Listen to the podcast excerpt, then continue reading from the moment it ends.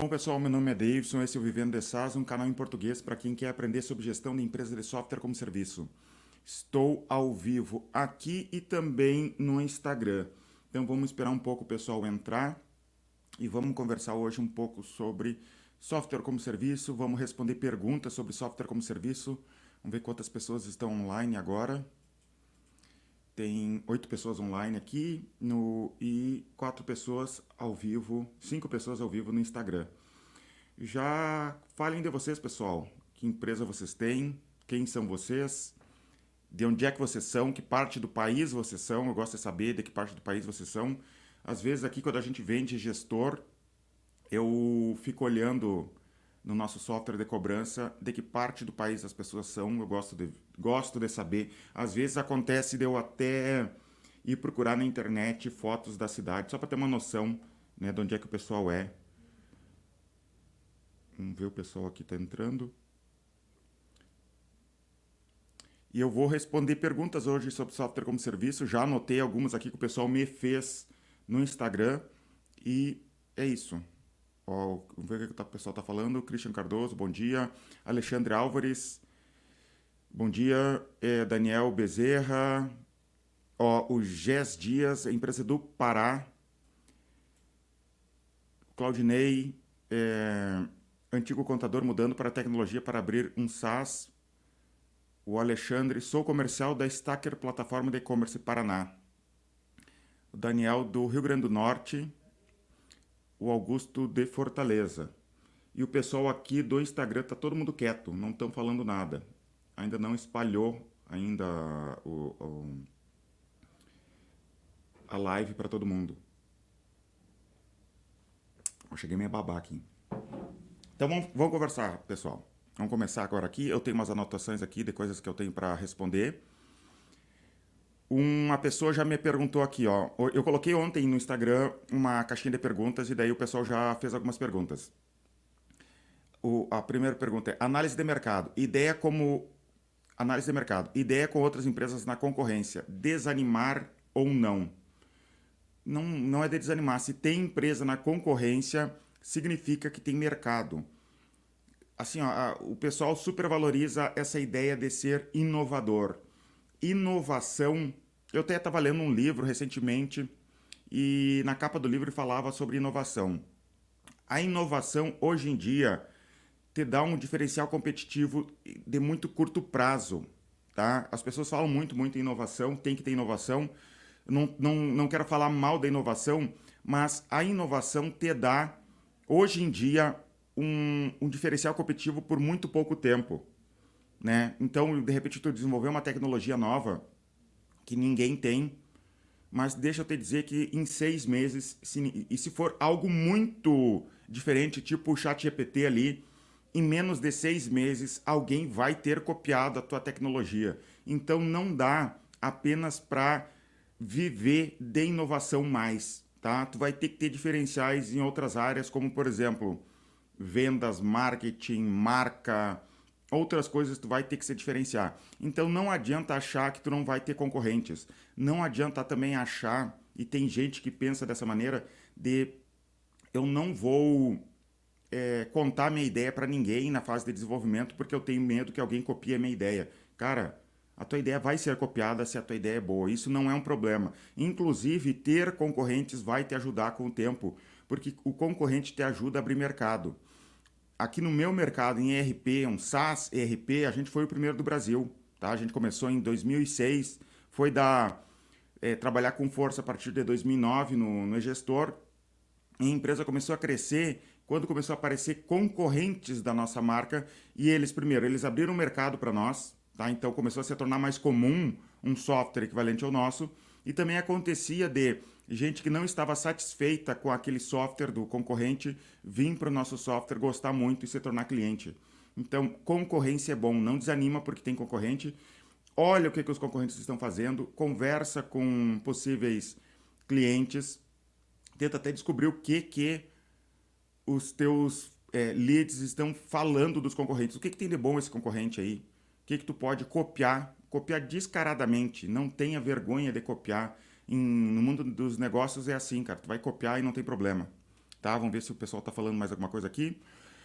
Ó, o pessoal, eu acho que tem algum delayzinho entre o YouTube e o que eu falo aqui. Tá? Então, às vezes eu me perco. Ó, o pessoal de Fortaleza, ó, o pessoal da Paraíba, Natan, e aí Natan, vale a pena usar low code para construir um SaaS? O Thiago perguntou aqui. Eu acho que vale a pena. Eu, pelo menos para o início, pelo menos para o MVP, para te é, testar mercado, vale a pena sim. Eu já falei outras vezes aqui, o, tem um, um colega meu aqui de trabalho que a gente estava dando uma olhada por cima no Flutterflow, porque o, o Renato Assi começou a falar sobre o assunto, a gente assistiu os vídeos dele, e a empresa que comprou o curso do Renato e deu para esse nosso funcionário aqui, para ele aprender sobre o Flutter e ele está fazendo um app, fez um app já em Flutter. Eu me interessei, eu só não tenho tempo, eu gostaria que meu dia tivesse mais de 24 horas, porque eu gostaria de brincar com um monte de coisa tecnológica, eu queria brincar em Flutter Flow. Agora eu vi, por exemplo, que o Chat GPT tem um interpretador de código em Python, que tu faz um monte de coisa legal lá. Eu queria ter tempo para brincar com o Chat GPT naquele interpretador de código, mas não dá, né? Tem duas empresas, duas filhas pequenas para cuidar, um monte de coisa para fazer, não dá para para fazer tudo que eu gostaria. Não sei vocês, mas eu, eu estou sem tempo. De repente, da meia-noite às seis, eu vou brincar. Aqui, ó, o Thiago falou aqui, ó. Flutterflow é muito bom. Usamos na minha empresa, mas fazemos sob demanda para clientes. Thiago, sai dessa de fábrica de software e vem para o SaaS. Fábrica de software, a não ser que tua empresa seja muito grande, não vale a pena. É, o tio Zuck sabe muito. O Daniel falou ali, o tio Zuck sabe muito bem sobre copiar. Cara, olha o, o dinheiro que ele está ganhando. Copia e pronto. Eu não, eu, eu não, eu admiro ele em relação a isso. Copia e pronto. Tomar um cafezinho aqui para acordar. Hoje eu não tô com alergia, porque todos os dias eu vou fazer é, live aqui, tô cheio de alergia. Já acordei, já tomei um antialérgico, porque sempre eu fico me coçando toda hora o nariz aqui, por causa das alergias.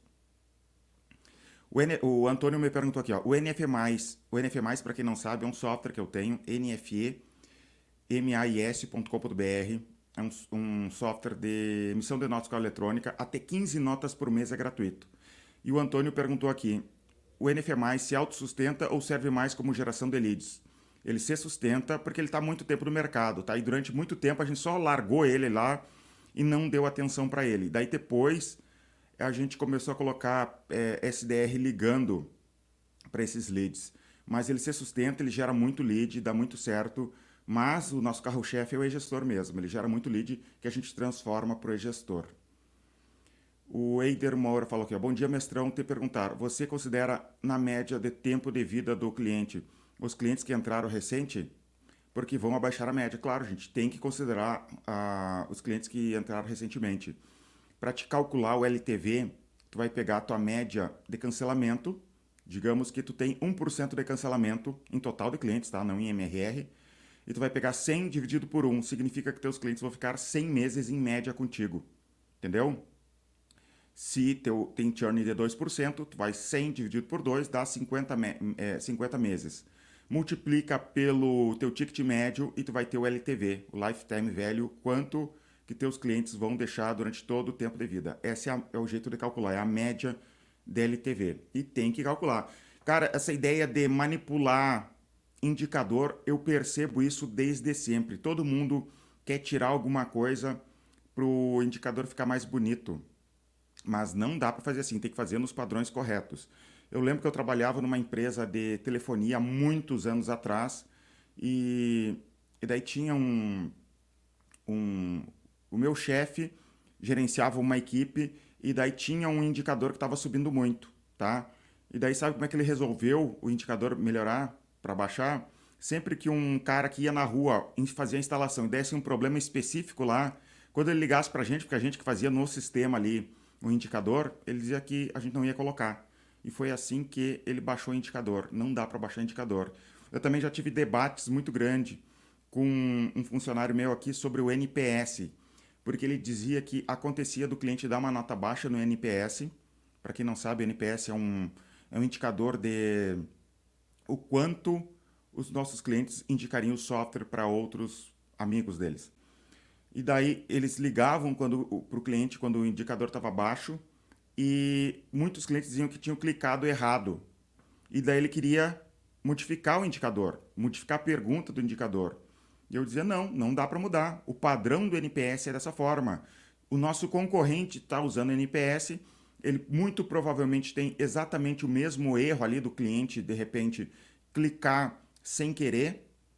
Então, é, a gente tem que deixar verdadeiro, porque é muito fácil eu pegar e, e, e e limpar alguma coisa para subir o, o, o, indicador. Não, a gente tem que trabalhar com a verdade. Por quê? Porque se a gente começa a manipular indicador, tu pode achar ali no início que é uma coisa legal, olha como tá bom meu indicador, tu se auto-engana e no futuro tua empresa quebra porque tu tá seguindo uma bússola errada. Então, sempre a verdade. Tem até o livro do Jim Collins que eu sempre falo aqui, que é, uh, eu acho que ele fala verdade brutal, né? Então a gente tem que falar a verdade brutal. Não importa o que aconteça, sempre buscar a verdade é, como, como empresário, porque isso vai te ajudar. E, e isso tem que ser geral dentro da empresa. Sempre tentar trazer a verdade à tona a todo custo, para todo mundo, né? Mesmo que doa nas pessoas.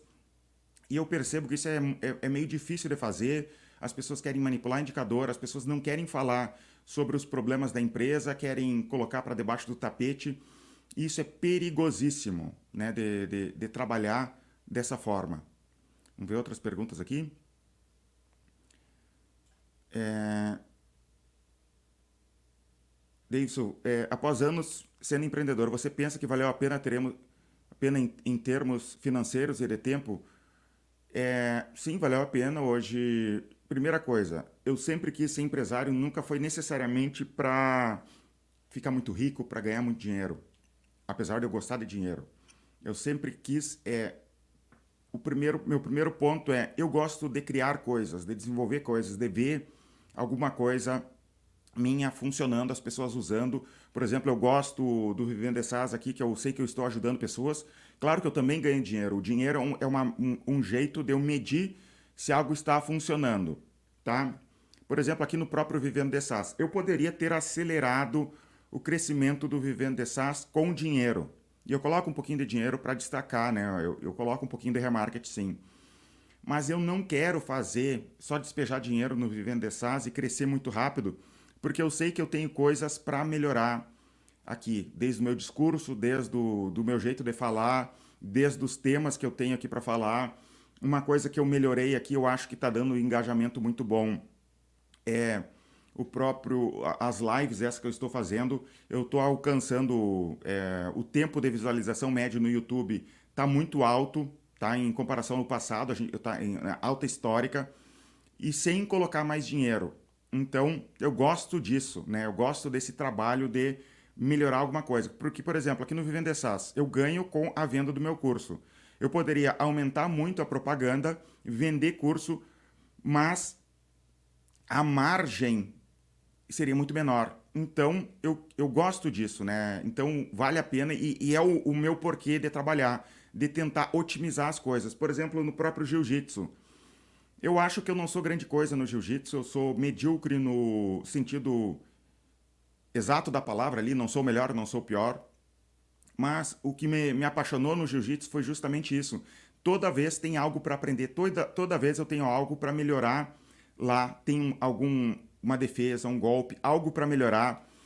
Uma vez teve um lutador do UFC que não sei o quanto vocês conhecem de luta, né? Tem um lutador do UFC que ele faz um estrangulamento por baixo na montada. Não sei quanto vocês conhecem, mas eu sei que tem pessoas aqui que, que treinam jiu-jitsu. É uma e ainda ele faz isso no MMA e é uma posição muito arriscada, muito arriscada mesmo para tu pode ser nocauteado ali. E eu vi aquelas finalizações, fui estudar aquelas finalizações e eu fiquei assim, ó, uma semana tentando isso em treino, apanhando até não poder mais, muito cansativo porque tu não, não funciona a posição. E daí tu tem que tentar escapar daquilo ali, daí cansa demais mas eu fiquei uma semana tentando aprender aquilo ali, mesmo que eu perdesse, mesmo que eu perdesse até para pessoas com a, a, a, tecnicamente muito inferiores a mim, porque eu queria aprender. Não funcionou, não consegui executar aquele movimento que eu queria, mas eu tentei durante uma semana, sabe? Então é isso que eu gosto. Daí ele me perguntou aqui, ó, é, qual a tua rotina hoje? Né? Continuando a pergunta do Natan, a minha rotina é simples. Eu acordo cedo, levo minha filha para a escola, venho trabalhar, gravo as lives e fico aqui trabalhando o dia inteiro na, na empresa, resolvendo coisas, pensando em meios de, de melhorar a empresa. Eu sou, estou sempre pensando em como que eu vou, de alguma maneira, é, fazer a empresa crescer mais, ganhar mais. Por exemplo, eu tenho pensado muito atualmente em meios de upsell e cross-sell. Como que eu vou melhorar? Porque eu acho que a gente não, não é bom o suficiente nisso, nessa parte de upsell e cross-sell do, da, da, venda dos nossos softwares aqui. Então, eu estou pensando, tentando fazer parcerias com outras empresas, estudando, conversando com meus sócios. É, e daí sempre tem a rotina ali de tal coisa não está funcionando dentro da empresa tal funcionário não está é, funcionando da maneira que poderia. Tem, às vezes tem gente pedindo demissão, às vezes tem contratação, tem funcionários que fazem a primeira entrevista, mas eu gosto de participar, sabe? Digamos que essa, a, a pessoa passou, na, mesmo estagiário, eles passaram da primeira fase da entrevista, antes de contratar, eu quero conversar com essa pessoa para saber quem é que está entrando na empresa porque eu não quero qualquer um dentro da empresa, porque eu acho que é importante demais para a cultura da empresa saber escolher bem a, a, o funcionário que está entrando dentro da empresa. Então, essa é a minha rotina. Daí, atualmente eu não estou fazendo jiu-jitsu também, então eu, eu faço normalmente jiu-jitsu umas três vezes por semana, mas eu machuquei a costela um mês e pouco atrás e ainda não, não, não consegui voltar a treinar. Tentei esses dias, mas eu percebi que ainda não estava bem o suficiente. Então, se eu tentar muito, eu acho que só vai regredir um pouco o que eu estava sentindo. Então, tenho, tenho tentado fazer exercício em casa. E é isso, essa é a minha rotina, né? E de noite eu fico com as minhas filhas, estudo, leio livro. É... E, e, é isso, né? Mas chega de mim, vamos falar de, de SaaS. Daniel Bezerra aqui. Faturamento do SaaS, quando em porcent... quanto em porcentagem vai para software, folha de pagamento, marketing e lucro? Daniel, eu não tenho números exatos. Se vocês forem assistir, por exemplo, o Leandro Rosadas, ele tem tudo isso no papel para supermercado. Para SaaS, eu não sei isso. Eu nunca fiz um, um estudo aprofundado, um benchmark para saber quanto que é exatamente em cada tipo de empresa, tá? O lucro, eu gosto de trabalhar com 30% de lucro aqui na empresa. A gente é bootstrapping, então eu gosto de trabalhar sempre com 30% de lucro, tá? Não sei te dizer a porcentagem exata de folha de pagamento, marketing, tá? Não, realmente não sei. De repente no futuro eu vou ter que fazer um, um, um estudo sobre isso, mas não dá para ser só da minha empresa. A minha empresa tem suas peculiaridades. Por exemplo, como a minha empresa é numa cidade pequena no interior do Rio Grande do Sul, eu consigo profissionais que muito provavelmente em São Paulo não conseguiria pelo mesmo preço. Eu consigo também aqui, por estar nessa cidade pequena, eu tenho, eu tenho esse prédio inteiro aqui, são mil metros quadrados tá, de, de, de área para empresa. Cara, esse prédio numa cidade tipo Florianópolis ou São Paulo seria muito caro, tá? E aqui, em comparação a essas cidades aqui, essas cidades que eu falei aqui, é muito barato, tá? Então, não dá para mim comparar. Eu tenho vantagens competitivas que de repente se tu mora num grande centro, tu não tem. Claro que tu tem as tuas vantagens, é muito mais fácil de repente achar profissionais, mas para mim é mais fácil. Eu, eu pego pessoas, eu treino essas pessoas aqui dentro da, da, da minha empresa, formo profissionais e eu também não tenho uma rotatividade tão grande porque eles estão aqui numa cidade pequena, eles não querem ir para um grande centro. Eu não tenho tantos concorrentes assim que vá roubar meus funcionários na cidade, né? Tem gente que sai daqui, vai para grandes centros, vão para Floripa, para São Paulo, isso acontece, mas é mais raro que eu imagino do que nos grandes centros. Deixa eu ver se perguntaram aqui no Instagram também alguma coisa. Ao Sérgio.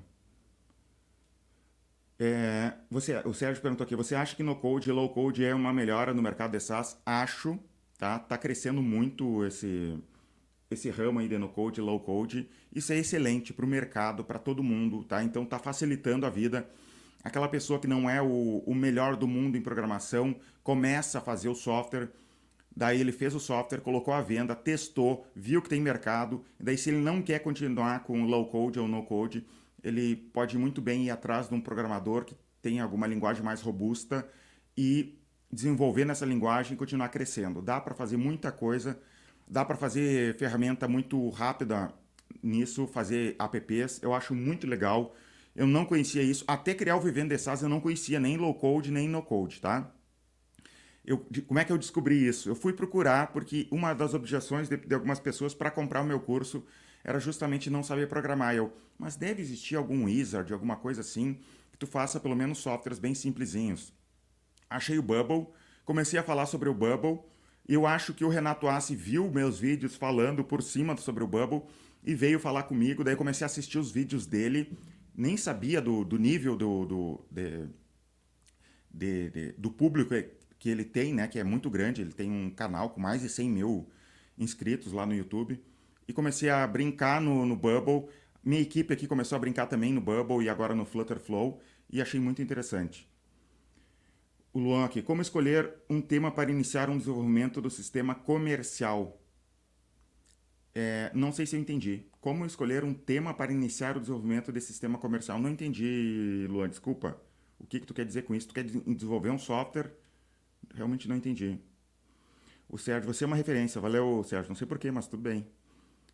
É... Vamos ver se tem mais coisa aqui. Acho que não tem. Vamos responder aqui do, do YouTube. Pessoal, vamos ver quantas pessoas estão online aqui. Deixa eu ver aqui. Ó. Tem 44 pessoas online aqui. Vamos ver quantos curtiram. 42 pessoas online aqui e tem quantas curtidas? 13 curtidas. Por, quê? Por que, que eu mereço tão pouca curtida? Deixa eu ajeitar aqui a cadeira, que eu tô vendo que eu tô sendo... Cortou a minha cabeça ali um pouquinho. Não dá para baixar mais a cadeira agora, que eu já vi que eu tô no mínimo.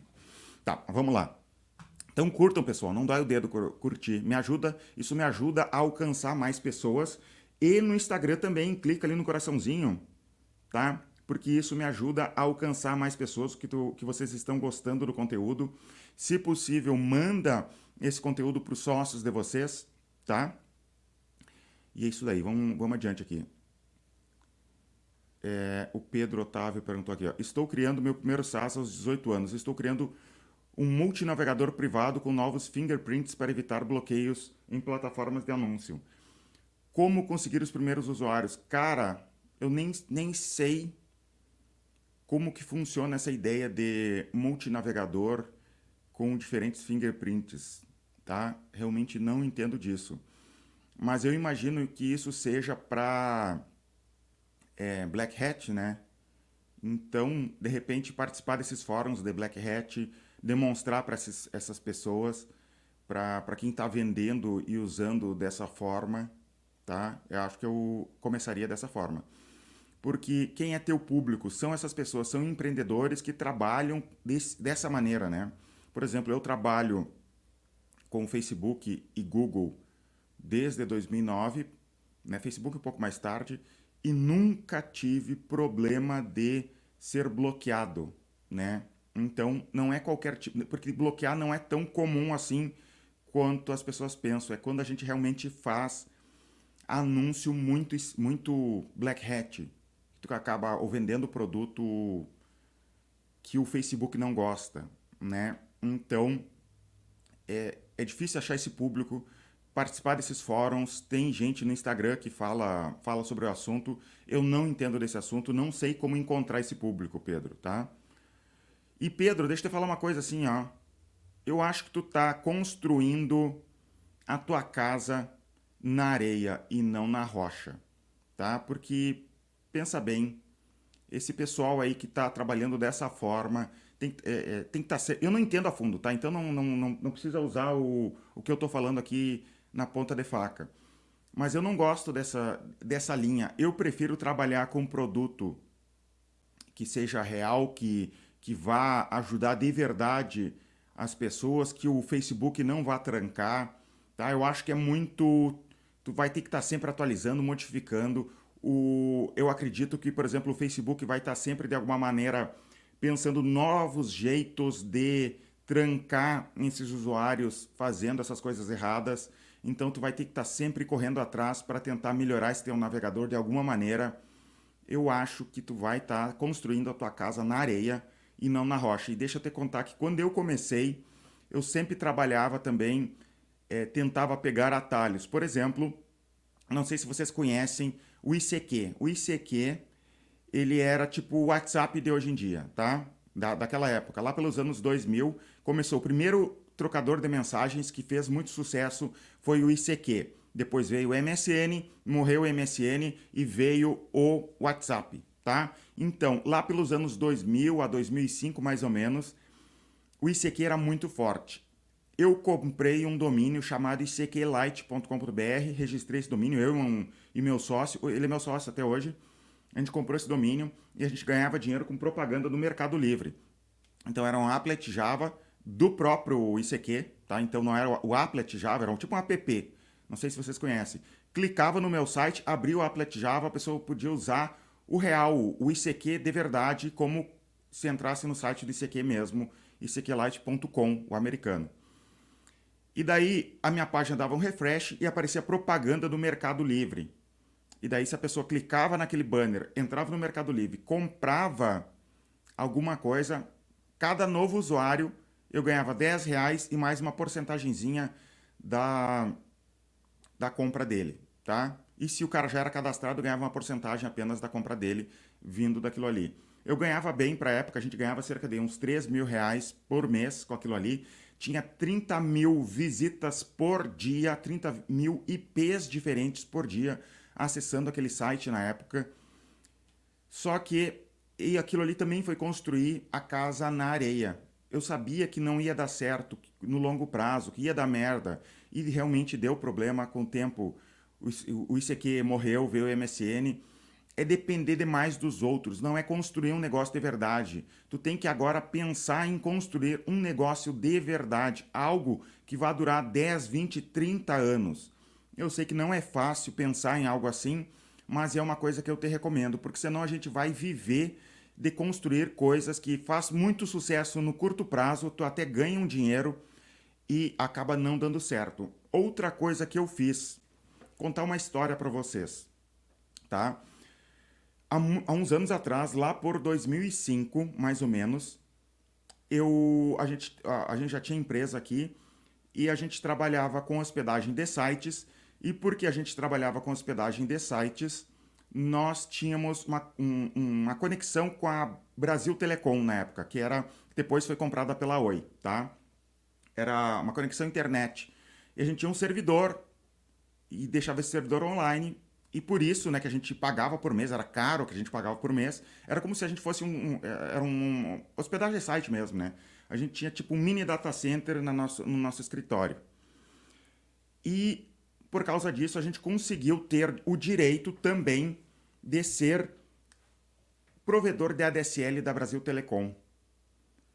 E isso foi mais ou menos na época, foi mais ou menos não, foi na época que tinha internet de escada e as empresas de telefonia migraram para ADSL. A ADSL é a conexão que a gente tem hoje em dia, tá? Então teve essa mudança. E na época que era ADS, na época, eu já vou chegar onde eu quero, tá? Então vocês têm que entender um contexto. Na época da internet de escada, quem oferecia internet era o provedor. Tu, teu telefone, né, o teu modem ligava para a empresa de, de, de, de provedor, tipo Terra, e fazia essa conexão e ele enviava a internet através do telefone para o teu computador. Era assim. Então quem estava fornecendo a internet era o provedor. Veio a DSL e que quem começou a oferecer a internet eram as empresas de telefonia. A Brasil Telecom, a Oi, a... e as outras agora que tem pelo Brasil, agora me esqueci, tá? É a Vivo, por exemplo. Mas a Vivo não tinha na época de internet de telefone fixo, né? as empresas de telefonia fixa que ofereciam. E daí foi feita uma lei que para evitar que os provedores quebrassem, porque eles não estavam mais oferecendo nada, uma, uma nova lei para que essas empresas de telefonia exigissem um provedor para poder acessar. E por isso, por exemplo, tu queria, tu tinha uma, a, tu tinha internet ADSL da Brasil Telecom, tu tinha que assinar com Terra, com UOL ou outros provedores e a gente tinha o direito de ser provedor porque a gente tinha essa conexão de internet com a Brasil Telecom. e a gente aproveitou isso, e só que a gente fez uma coisa muito legal, que a gente começou a oferecer é, provedor a um real por mês, tá? E a gente começou a crescer muito por causa disso. Era provedor a um real por mês. Por quê? Porque nós aqui na empresa praticamente não fazia nada. A gente não oferecia internet. Era só tipo um portão que dizia: tu pode entrar, tu não pode entrar. Se tu tem o nosso login, tu pode entrar, não pode entrar. A gente não tinha nem como de, é, desconectar alguém que já tinha conectado, porque quem oferecia a internet de verdade era a Brasil Telecom. E a gente começou a crescer muito com isso, tá? A gente chegou, uma época a gente teve 20 mil usuários. Nessa época que a gente teve 20 mil usuários, tá? E a gente vendia um real e cobrava 12 reais por ano. A pessoa tinha que pagar anualmente. Então a gente ganhava 12 reais. Com o tempo, a gente começou a cobrar um real com 50 e dava e a gente adicionava o valor do boleto. Na época a gente nem sabia que não era permitido o valor do boleto, então ficava R$19,90 por ano, tá? A pessoa pagava e tinha acesso à internet um provedor.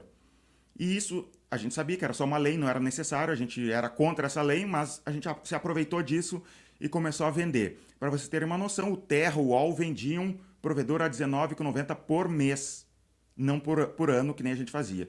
Isso acabou fazendo muito sucesso. A gente alcançou 20 mil usuários e os grandes provedores não gostaram disso, entraram em contato com a Brasil Telecom e pediram para acabar com isso. Então a Brasil Telecom mandou um novo contrato para nós e eles iam cobrar R$ 9,90 para nós por usuário ativo, sendo que a gente cobrava 19 por mês, por ano, né? Não era possível. A gente não aceitou aquela proposta, aquele novo contrato. Eles cortaram a gente por um dia, daí a gente assinou aquele contrato às pressas. Eles ligaram de novo, eram 20 mil pessoas. A gente foi é, os únicos provedores que não assinou o contrato, mas assinou, acabou assinando ali às pressas. Daí a gente conseguiu uma liminar na justiça dizendo que a gente não a gente tinha assinado aquilo ali, era um contrato leonino, e a gente assinou à força aquele contrato. E por causa disso, a gente teve o direito de vender a, a um real, a 1,50 de novo, tá? E o que, que aconteceu? Todos os pequenos provedores do país, da Brasil Telecom, começaram a cobrar mais caro e todos os clientes desses pequenos provedores acabaram vindo para a gente. Então, deu mais um ano, a gente alcançou 100 mil usuários tá? Alcançou 100 mil usuários usando o, o nosso provedor. E a gente ganhou bastante dinheiro com isso na época. Só que com o tempo a gente acabou perdendo a, a liminar, perdendo cliente. A gente ganhou muito dinheiro com isso durante um período. Isso, e lá por 2008, mais ou menos, que a gente acabou não trabalhando mais com a Brasil Telecom. A gente foi processado no Brasil inteiro por usuário que, que teve problemas e a gente ganhou os processos, devolveu o dinheiro, fez um monte de coisa. Mas na época eu sabia que eu estava construindo a casa na areia, tá? E não na rocha. Eu não estava construindo um negócio de verdade. Eu sempre estava com aquele medo de, cara, eu estou construindo isso, eu estou trabalhando em cima disso aqui, mas logo não vai dar certo, tá? Era aquilo tudo que a gente fez, a gente ganhou um dinheiro, mas era malandragem aquilo, tá? É, foi legal na época, a gente era muito novo, foi uma aventura muito grande aquilo ali, a gente ganhou dinheiro. Eu fui é, com aquele dinheiro estudar no Canadá, fui comprei um apartamento com aquilo ali, é, fazendo aquele negócio. Mas hoje eu acho que a minha empresa poderia estar muito maior se eu tivesse me dedicado a trabalhar de verdade num negócio sustentável no longo prazo, como é, por exemplo, o e-gestor. O e-gestor é um software nós que fizemos, nós não dependemos de outras, dependemos de outras pessoas. É, é algo que a gente está entregando de valor para as outras pessoas. Não é simplesmente uma malandragem, tá? Então, isso que eu te recomendo. Constrói a tua casa na rocha e não na areia, tá? Isso foi uma aventura, algo para eu contar para vocês, para os meus netos no futuro, mas minha empresa poderia ser muito maior se eu tivesse começado mais cedo, de verdade, seria muito maior hoje em dia do que. Eu teria no final das contas, eu teria ganhado muito mais dinheiro se eu tivesse começado mais cedo do que eu ganhei naquele pequeno período de tempo ali que eu dediquei todo o meu esforço naquilo, tá? Mas vamos adiante, senão eu só fico contando sobre o meu passado aqui. O Pedro Otávio, ah, respondi. Posso ter vários produtos SaaS em um CNPJ? Sim, é, pode, o e-gestor é um produto da Zipline, tu pode, eu não recomendo que tu comece com vários produtos de saída, foca em um só. Quando eu comecei aqui no e-gestor, a gente tinha, a gente começou o e-gestor, a gente tinha um outro software chamado Fatura, que era um software de cobrança recorrente, que eu desisti de vender ele, o NF+, e a gente tinha outras pequenas é, iniciativas. Eu li um livro do Jim Collins que ele fala sobre o foco, né? E daí a gente começou a focar no gestor e por isso a gente começou a crescer muito. Porque eu não inventei um, um monte de ferramentas ao mesmo tempo. Eu lembro que na época eu até falei para os meus, meus sócios, antes de ler o livro, né? Como é que vai ser o futuro da, da nossa empresa aqui? A gente vai fazer um monte de software ou a gente vai fazer um e tentar crescer muito?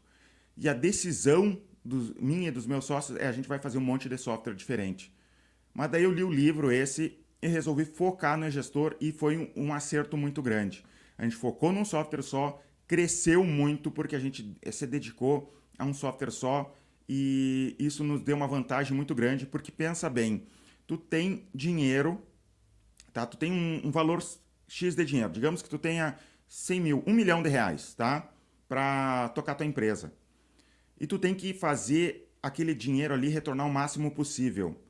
E tu tem 100 mil reais, é, 1 milhão de reais, né, que eu falei. Digamos que tu tem 1 milhão de reais tu tem que pegar esse dinheiro e tornar ele o maior possível. Por que, que tu vai é, pulverizar esse dinheiro em vários pequenos projetos? Pega aquele dinheiro e foca em um projeto só, no projeto que tu acha que vai dar mais retorno. Não apenas financeiro, mas vai dar mais retorno do que tu gosta de fazer. Né? E o, no próprio livro, esse do Jim Collins, ele fala sobre três círculos.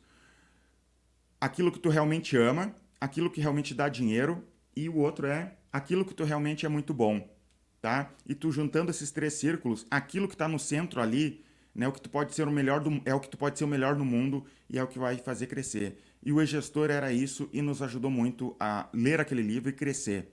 Então tu pode sim um CNPJ ter vários softwares, mas eu não recomendo de saída. Tá, deixa eu responder outras perguntas aqui, que eu estou perdido aqui já, porque eu falei demais ali uma hora e não e me perdi. Não sei se vocês estão gostando dessas histórias, pessoal, senão não, não fico é, falando demais sobre isso. É, o Jim Collins fala em ver o que tem debaixo das pedras, tra trazer a verdade à tona. Isso. E eu gosto muito disso, né? Eu, a, a, ideia dele no, no, livro dele é ir levantando as pedras e ver os bichinhos que tem ali nas pedras, o que tem ali da, debaixo das pedras, né? E trazer a verdade à tona. É, se um cliente entra, fica alguns meses e depois sai. Depois de uns três meses, ele volta. Você considera ele como um novo cliente? Como fica o LTV dele? É, eu não considero. Deu churn, deu churn, tá? Se ele voltar, ele para mim, é, nos, meu, na, nos meus cálculos, ele é um novo cliente, tá? Claro que eu acho que tem gente que considera ele como cliente antigo, tá? Mas eu considero como, como um novo cliente e calculo LTV ali do início. Não sei se eu estou certo em relação a isso, mas é como eu faço. Ó, o Guilherme Melo. Bom dia. Tenho um, há três anos um SaaS de CRM Marketplace de nicho. Em três anos estou com 500 mil de MRR e 70 colaboradores, mas estagnei nos últimos seis meses. Não cresço e não, nem diminuo. O LTV CAC está ruim, entre 2 e 3. Hoje, o, é, o gasto de marketing, principalmente com anúncios Instagram, Facebook e Google. Criação de conteúdo para engajamento. Ele está falando aqui. Mas não, vê, não, mas não sendo suficiente para voltarmos a crescer. O que entra no cliente é o que mesmo que sai. Estamos em 3,5 de churn mensal. Você teria alguma coisa, dica, recomendação de novas coisas que podemos é, tentar? Sim, tenho. Primeira coisa, compra meu curso, tá? É, eu passei exatamente por esse problema em 2014, estagnou, eu não conseguia crescer eu fiz esse curso que eu tenho aqui, que eu pretendo vender, no final do mês eu pretendo abrir a nova turma. Eu fiz esse curso pensando no Davidson de 2014. Porque foi duro isso, cara. Isso que tu tá passando aí foi muito duro na minha vida de o que, que eu faço para crescer. Eu gastei muito dinheiro, tempo, estudo para tentar ultrapassar isso e graças a Deus consegui. A empresa conseguiu crescer muito mais é, eu acho que na época a gente estava em torno de 300, 400 mil de MRR também. e a gente não conseguia crescer muito. Sabe o que, que eu fiz? Eu parei a empresa, demiti gente, refiz o software porque eu achava que o problema era o software. O problema não era o software, não que melhorar o software não tenha ajudado, mas não, não ajudou da maneira que eu queria. Investi em marketing de conteúdo, investi em aprender sobre processos de venda. Cara, estudei muita coisa. É, peguei a minha equipe aqui e botei ela, ela eles para viajar. A gente viajou para 11 cidades pelo Brasil, porque a gente, como a gente é de uma cidade pequena aqui, eu acho que, que a gente estava muito caipirão aqui, sem conhecer o mercado brasileiro de SaaS. E isso, gastei muito dinheiro, gastei mais de um milhão de reais investindo na minha equipe em é, aprender sobre software como serviço para realmente crescer. Então, o que eu te recomendo é estuda tudo o que é possível aqui do Vivendo SaaS, olha as entrevistas que eu faço aqui com, com o pessoal, tá? Se dedica a estudar muito, se possível, compra o meu curso, que lá tem muito muita dica do que tu pode fazer, tu pode mexer na precificação do teu software. Cara, tem muita coisa que dá para fazer. E no meu curso tem isso, tem uma planilha que ensina como tu estruturar as metas de crescimento para os próximos meses.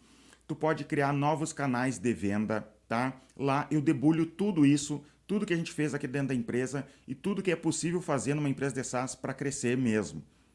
E se tu não, e se tu não quer esperar, olha tudo aqui, cara, é maratona o meu canal aqui, tá? Maratonando meu canal já vai te ajudar muito a crescer. Não sei se faz tempo que tu assiste meu conteúdo aqui, tá? Me segue também, isso eu falo para todo mundo. Me segue no Instagram também, tá? Porque eu sempre respondo as caixinhas de pergunta lá. É, uma coisa que eu, que eu falo para vocês assim, é pra, pra, não existe uma solução rápida para te crescer tua empresa. No próprio livro do Jim Collins, que eu estou sempre me referenciando aqui, ele, ele fez uma, a seguinte pergunta para. Eu não sei em qual livro, tá? Eu acho que é o mesmo livro que eu falei, o Good, Good to Great. É, ele, ele fez essa pergunta para tudo que é empresário. Qual foi o momento que fez a tua empresa realmente crescer muito? E as pessoas descrevem o crescimento da empresa como uma grande tipo uma grande direção, uma roda que é muito dura de tu torcer aquela roda, mas cada vez que tu torce vai se tornando mais fácil de torcer, até que uma hora se torna rápido de torcer. É assim que é o crescimento de uma empresa. Então pensa numa, como um aprendizado, pensa esse problema que tu está passando atualmente como um grande desafio que vai te tornar muito uma, uma casca muito mais, muito mais grossa em relação ao futuro. Tu tem que passar por isso, Guilherme. Atualmente, isso vai te tornar muito mais forte e tu tem que trazer é, elementos para o teu imaginário, tá?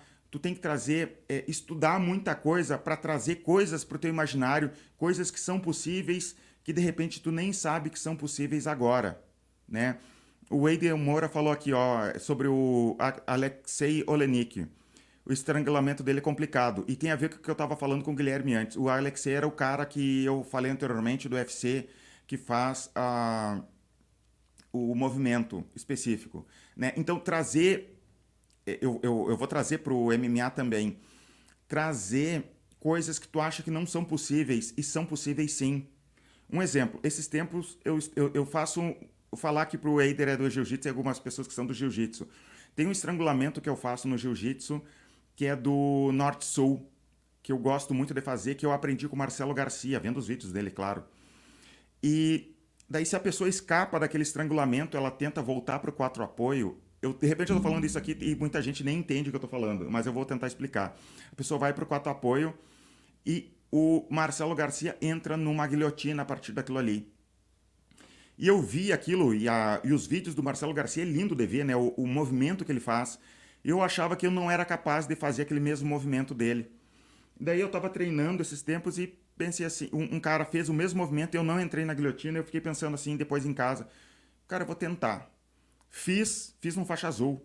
Entrei naquele movimento e pegou a guilhotina. E um movimento que eu achei que eu não era capaz de fazer, só por assistir aquilo ali, é, aumentou, é, enriqueceu o meu imaginário de coisas possíveis, né? E funcionou.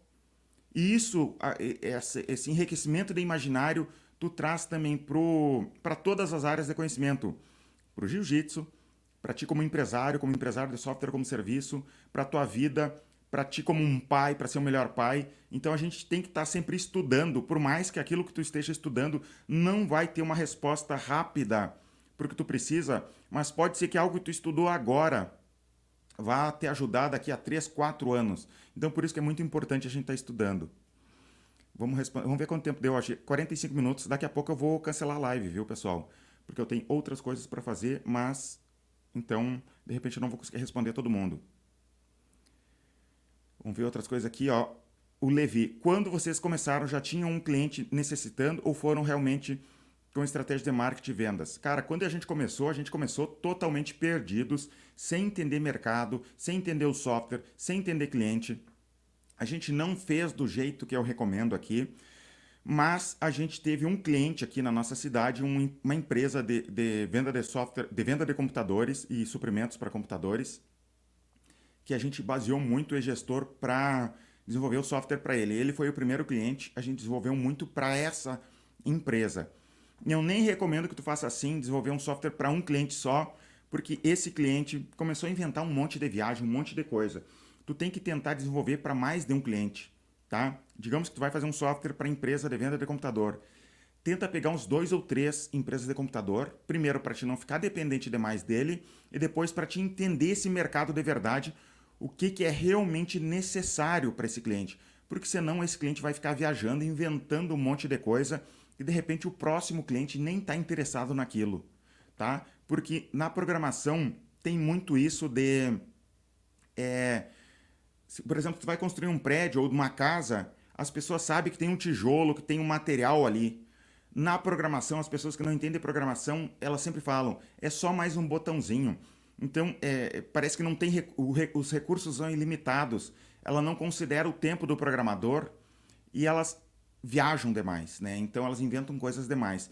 E o teu trabalho é, é achar a essência do que é necessário para o software, que vai atender o máximo de pessoas possíveis e não desenvolver todas as funcionalidades que as pessoas imaginam. Né? Tu tem que tomar esse cuidado. Ó, o Gil Ferrin perguntou aqui no Instagram. Qual a melhor estratégia a seguir quando desenvolver do software quer conversar sobre participação da equipe da empresa? Qual o melhor modelo a seguir? Não, não entendi, deixa eu ler de novo. Qual a melhor estratégia a seguir quando o desenvolvedor do software quer conversar sobre participação em equidade na empresa? Qual o melhor modelo a seguir? Ah, tá, entendi agora. Por que não 50% para ele, 50% para ti, se tu é um bom vendedor? Se tu vai montar a empresa, tu vai se preocupar com a parte de venda. Se o, ó, se o desenvolvedor ele é um bom desenvolvedor, uma pessoa séria, por que não 50%? Tá? E eu falo isso porque tu tem que pensar que o desenvolvimento do software é algo tão importante para tua empresa que vale a pena tu ter, ou digamos se tem mais sócios, né? digamos são três sócios, de repente 33% para esse desenvolvedor. Mas não vai ficar sócio de qualquer um. Tenta descobrir essa pessoa, quem é essa pessoa, como é que ele se comporta com os pais dele, com a esposa dele, com o garçom, como que ele se comporta com o garçom, como que ele é quando ele tem dinheiro, como que ele é quando ele não tem dinheiro, tá? Se ele for uma pessoa boa, vale a pena tu investir nele, porque a parte de desenvolvimento é importante demais para te terceirizar. É bom tu ter um sócio com a pele em risco junto contigo dentro da empresa. É isso que eu falo, Gil Ferrin, para te considerar. Vamos ver, 48 minutos aqui. Pessoal, deixa eu falar umas coisas aqui também. Na descrição do vídeo e no meu Instagram aqui também, na bio do meu Instagram, tem o link pro meu Telegram.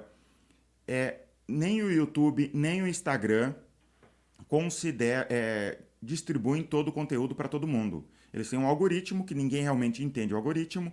Então, por exemplo, eu estou fazendo uma live aqui, não necessariamente está avisando todo mundo. No, no YouTube aqui eu tenho 15 mil pessoas que me seguem. Ele não avisa as 15 mil pessoas que eu estou fazendo uma live.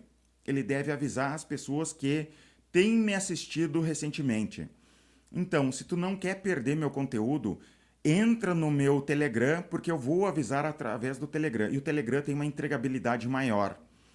E dessa maneira, tu vai ficar sabendo quando tem conteúdo, quando tem é, lives aqui quando tem conteúdo novo.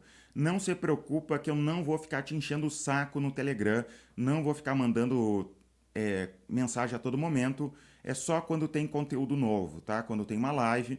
Então, me segue lá no, Insta, no, no, no Telegram, Telegram também. E para quem está no YouTube, eu gostaria que vocês me seguissem no Instagram, tá? Porque tem muito conteúdo no Instagram que eu posto lá e vocês nem percebem, tá? E vocês conseguem conversar mais fácil comigo do que no, no YouTube. Tem muita gente assim, cara, eu, eu fico às vezes horas conversando com pessoas no Instagram. Pode me mandar mensagem no Instagram, ali no direct. Sempre que possível eu vou tentar responder. Não consigo todo mundo, mas eu tento responder todo mundo ali. E tu consegue conversar comigo. Só te peço uma coisa, não me manda áudio. Me mandou áudio, eu não respondo porque não tem como ficar ouvindo áudio as pessoas se empolgam no áudio. Me manda em texto que eu tento responder. Me segue. Meu Instagram, deixa eu colocar aqui ó, na tela. Aqui, ó. É esse aqui. Arroba Vivendo de SAS, SAS com dois A. Me segue lá também, tá? Vamos conversar mais algumas coisas aqui e depois eu vou fechar a live. É, bom dia. Qual o nome do livro? Rafael perguntou. Eu acho que é o Good to Great. É, eu acho que é Empresas Feitas para Vencer em português. Mas leia todos os livros do Jim Collins, tá? Todos os livros dele são bons. Ele tem outro, tô, todas as lives eu tenho falado desse livro. E dos livros dele. Tem outro livro que é Empresas Feitas para Durar, que ele fez todo um estudo em relação por que, que algumas empresas, tipo a IBM, dura tantos anos, tá? É, não, o Rafael perguntou aqui, é Tim Cook? Não, Tim Cook é o CEO da Apple, é Jim Collins. Eu vou escrever aqui, Jim Collins, tá? Escrevi aqui no, no YouTube, vou escrever no, no Instagram também, Jim Collins, tá? Eu escrevi ali no, no Instagram também, para quem quiser comprar os livros dele. É, Deixa eu ver aqui. O Guilherme perguntou: onde está o link do curso? Alguém sabe? Não estou é, encontrando. Guilherme, o meu curso não está à venda. Eu faço por turmas, tá?